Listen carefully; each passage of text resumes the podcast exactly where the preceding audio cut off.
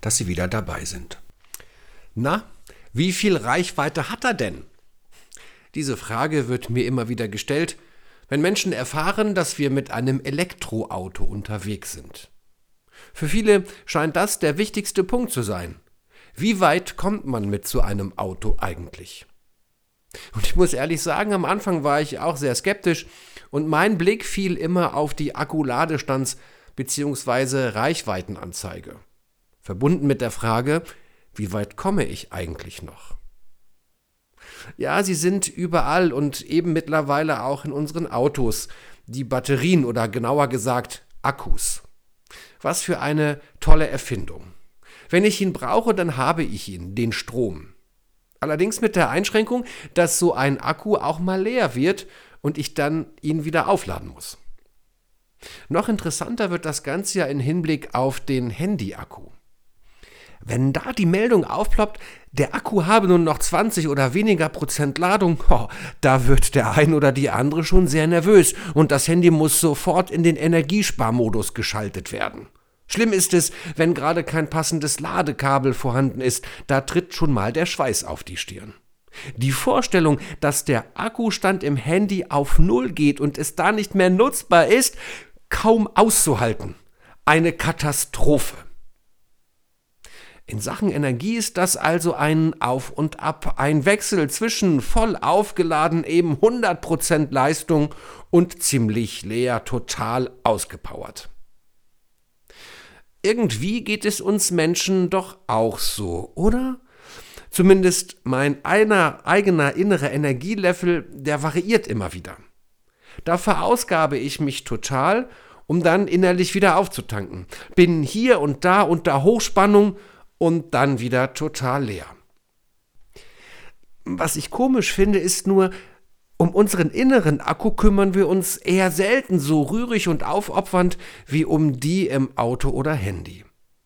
Wenn es um unsere inneren Akkus geht, denken wir eher, wir verfügten über unendliche Energiereserven, müssten nicht laden.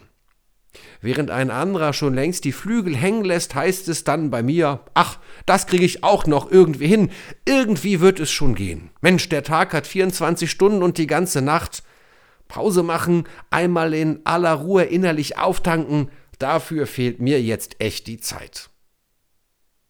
Wenn ich aber so unterwegs bin, dann brauche ich mich nicht zu wundern, wenn ich komplett ausgepowert in der Ecke sitze, wenn ich gereizt bin, überfordert von und mit allem, wenn ich keinen inneren Antrieb mehr habe und mich alle verwundert ansehen, weil sie irgendwie überhaupt nicht verstehen, was gerade mit mir los ist. Leider gibt es ja bei meinem inneren Akku keine prozentgenaue Anzeige, wie viel Ladung noch drin ist und ich gewarnt werde, wenn es nur noch 20 oder weniger Prozent sind. Da kann ich dann nur versuchen, in mich hineinzuhören und zu erahnen, wie es um meine Reserven steht. Das ist natürlich nicht so einfach.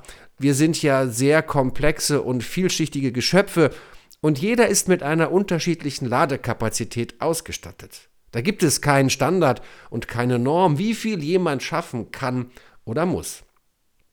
Aber doch, bei allen ist etwas gleich. Der innere Akku nämlich muss auch aufgeladen werden. Wie das gehen kann? Hm, vielleicht indem ich mir mal die Zeit nehme, einfach eben nichts zu tun.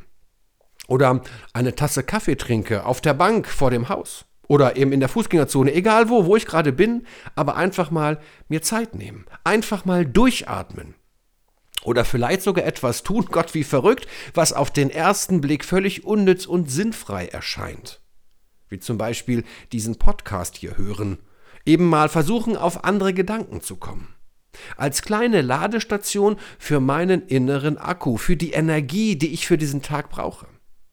Immerhin, Gott hat es ja auch so gemacht. Am siebten Tag, da hat er sich eine ordentliche Pause gegönnt. Und ich sag mal so, wenn er das schon gemacht hat, warum sollten wir es dann nicht auch mal riskieren, eben eine Pause machen, unseren inneren Akku wieder aufladen? Dann haben wir wieder ausreichend Energie, ausreichend Reichweite für diesen Tag, wie eben auch unser Elektroauto. Denn, wie der Prophet Jesaja es so schön sagt, die auf den Herrn harren, kriegen neue Kraft, dass sie auffahren mit Flügeln wie Adler, dass sie laufen und nicht matt werden, dass sie wandeln und nicht müde werden. Oder anders gesagt, bei Gott eingestöpselt und aufgeladen werden. Gott als Ladestation für meine inneren Akkus. Was für eine schöne Vorstellung.